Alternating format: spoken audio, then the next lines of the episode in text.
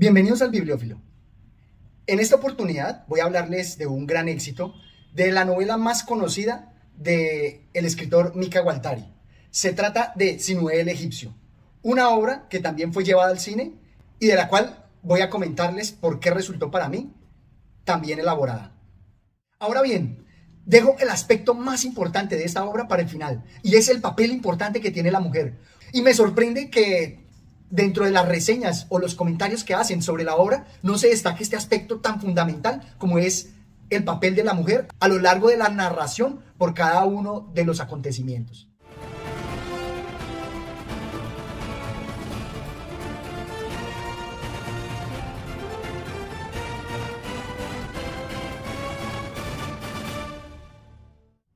Esta obra del escritor finlandés Mika Waltari resulta bastante envolvente.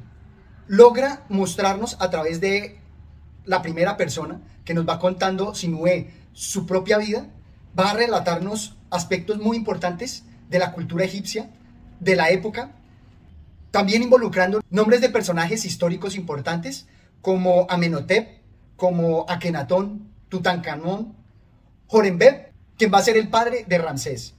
Nos va a relatar también la lucha por el poder que se da en esa época en el territorio oriental. Todo eso hace que la obra sea muy interesante y entretenida.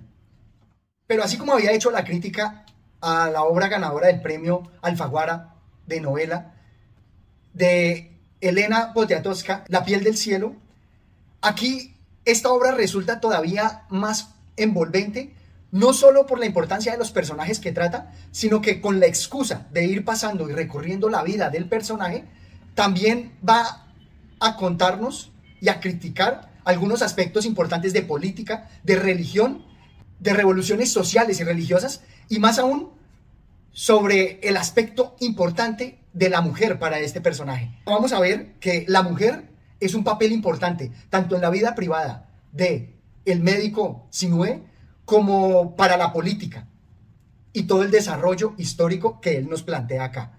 Por eso es que a diferencia de esa obra, esta resulta mucho más contundente, mucho más poderosa. Y eso sin tener que hacer que la mujer sea una sola mujer la que tenga un equivalente de importancia. La importancia se ve en general de las mujeres en su papel decisor de los acontecimientos. Pero esta obra, ¿por qué es tan grandiosa? En primera instancia, vamos a ver que como lo veíamos en Beaumarchais, se va a combinar la medicina con la belleza, con las mujeres. Porque aparte de la confianza que se genera entre el paciente, ya sea hombre o mujer, con su médico, también vamos a ver que a lo largo de la historia se van unas equivalencias bastante interesantes. La que más generó reflexión en mí es que a las mujeres se les daban regalos, joyas, por eh, lograr divertirse con ellas o acceder a sus encantos. Y en el caso del médico se hace igual. De alguna manera se me da la comparación entre la prostitución y la medicina, porque al médico también le dan regalos por los beneficios que genera. Aquí no lo dice así. En cuanto estuvo curado, me dijo, ¿qué regalo puedo hacerte para recompensar tu habilidad, Sinué? ¿Debo pesar lo que has curado y darte su peso en oro? Pero yo respondí, no me interesa tu oro, pero dame el puñal que llevas en la cintura y te lo agradeceré, y así tendré un recuerdo tuyo.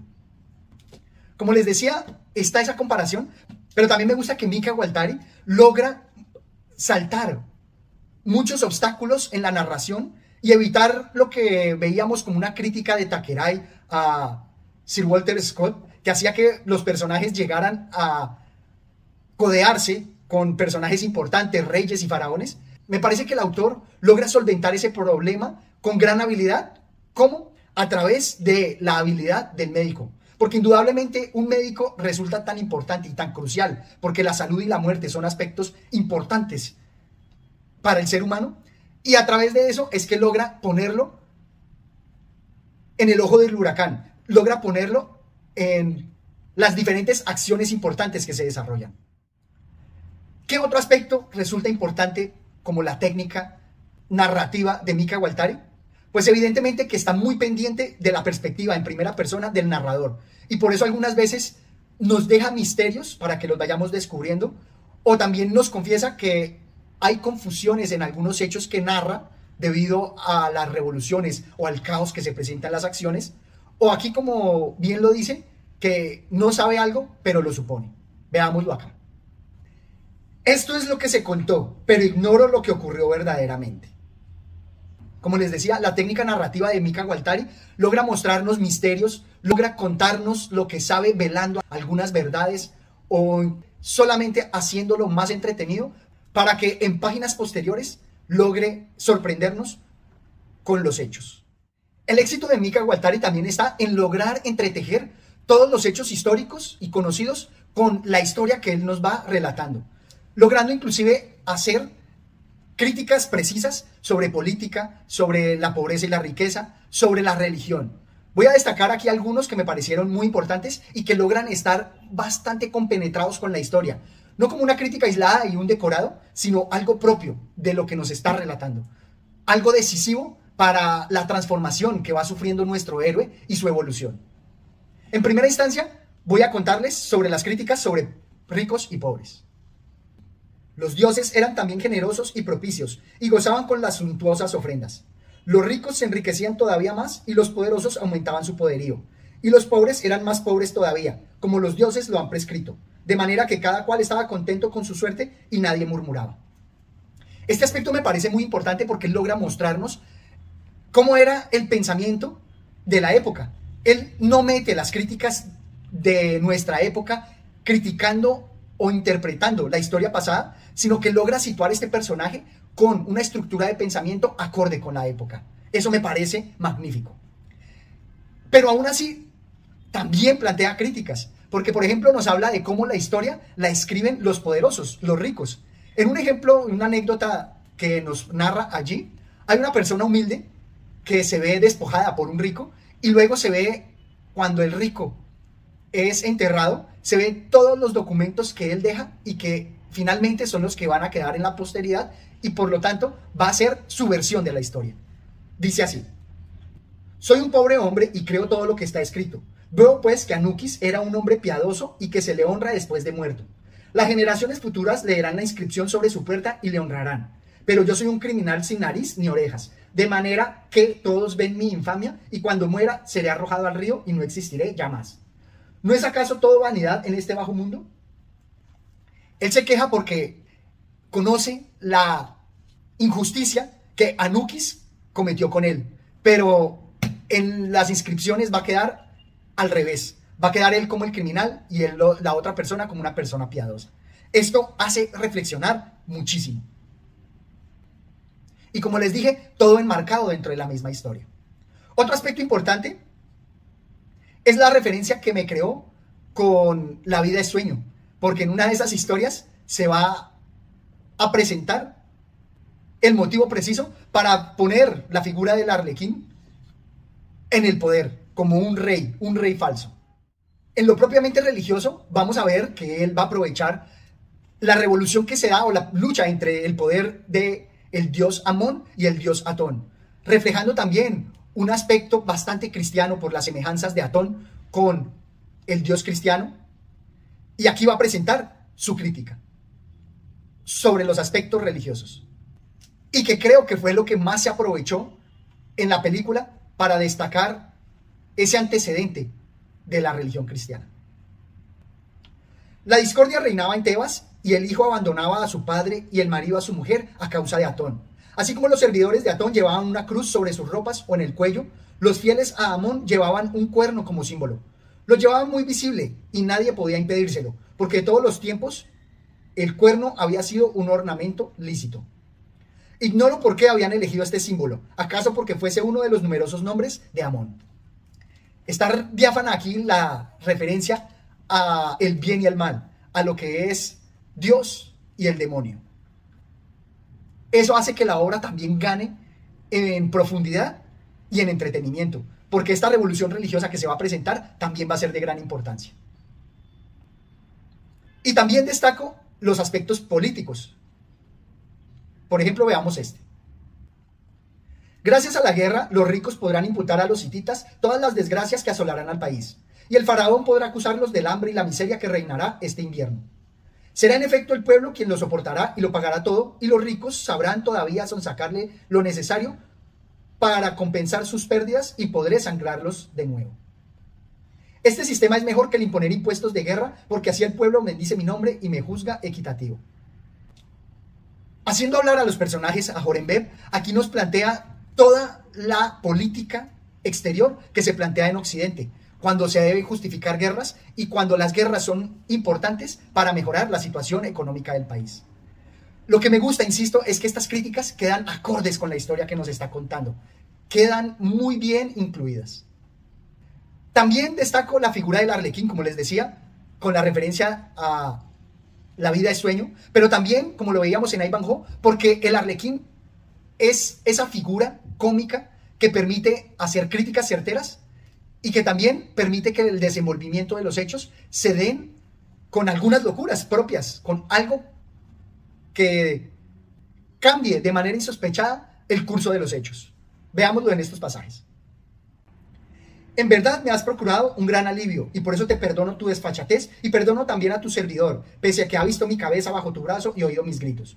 Pero lo perdono porque me ha hecho reír por primera vez desde hace mucho tiempo con su cómico salto. La importancia de la risa es fundamental. Pero también destaco lo que nos presentaba Humberto Eco con su Baudolino, en donde la verdad y la mentira es importante tenerlas mezcladas en la literatura. En efecto, desde su nacimiento, su lengua tiene el defecto innato de no saber distinguir la mentira de la verdad, pero ama a las dos por igual y algunas veces más a la mentira que a la verdad. Para la literatura es muy importante lograr combinar las verdades y las mentiras, como aquí magníficamente lo logró hacer Mika Waltari, contándonos hechos históricos, también con fantasías y mentiras, que lo que hacen es resaltar esos hechos históricos. Ahora bien, dejo el aspecto más importante de esta obra para el final, y es el papel importante que tiene la mujer, porque vamos a ver que en cada etapa de la vida de Sinué va a haber una mujer presente, y ella va a ser la que va a dotar de significado a los acontecimientos que suceden. Y entonces, me gusta que a pesar de que él destaca a Sinué como un hombre solitario, las mujeres van a estar siempre presentes. Pero los sabios han dicho que un diablo arroja a otro. No sé si es verdad, pero algunas veces el segundo diablo es peor que el primero. ¿Qué quieres decir? Dijo con tono irritado. Estoy cansado de las frases que no hacen más que complicar las cosas y enredarlas. Debes encontrar una nueva mujer que arroje de tu corazón a la primera. Y así va a suceder, porque en primera instancia nos va a presentar todo el calor que genera la mujer en el pecho, a través de Nefer, Nefer, Nefer, que es muy bella, pero que le va a llevar a la desgracia. Ese capricho con el cual queda envuelto en las redes de la belleza de la mujer, van a hacerlo perder todo y embarcarse a la aventura. Luego nos va a presentar a Minea, que también está involucrada dentro de las aventuras que va a tener por Creta, por Babilonia y por Siria. Es muy importante porque allí se va dando esa transformación en el personaje, ayudado o llevado de la mano de las mujeres y del amor que proveen. Pero lo más importante es que las mujeres no se quedan solamente en el ámbito personal, sino que también hay figuras políticas importantes, como por ejemplo Nefertiti y la princesa Baquetamón. Y cómo no, presentándonos también a la faraona que se vistió de faraón. Un personaje histórico real, que es Hatshepsut. Y me gusta mucho que con Baquetamón logra presentarnos a otra mesalina, así como Robert Graves nos la presentó en Yo Claudio. Dice así: Soy la princesa Baquetamón y quisiera ver quién se atrevería a ser mi juez. Porque por mis venas corre la sangre sagrada de los faraones y soy la heredera de los faraones.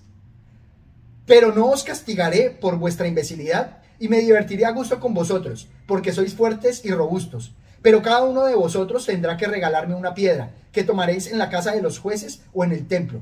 Y cuanto mayor sea la piedra, más placer os daré, y cumpliré mi promesa, porque soy ya muy hábil en el arte de amar.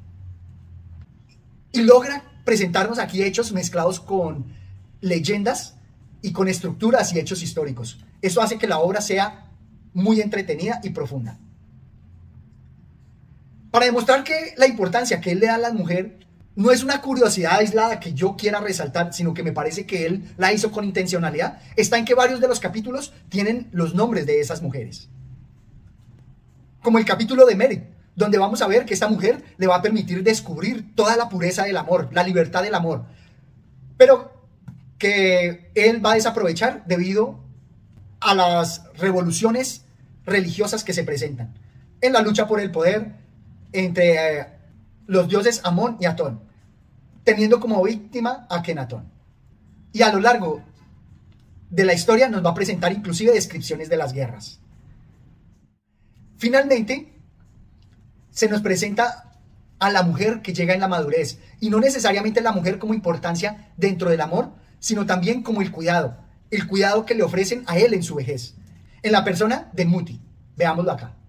Así Muti me reconfortaba y consolaba y creo que gracias a ella volví a tomar gusto a la vida y empecé a escribir. Qué profundidad. Ella, con sus cuidados, lo animó a vivir y a escribir. Me parece fundamental. Y me sorprende que dentro de las reseñas o los comentarios que hacen sobre la obra no se destaque este aspecto tan fundamental como es el papel de la mujer a lo largo de la narración por cada uno de los acontecimientos. Esto es todo cuanto tenía por compartir con ustedes y espero que me dejen sus comentarios. Hasta una próxima oportunidad. Gracias.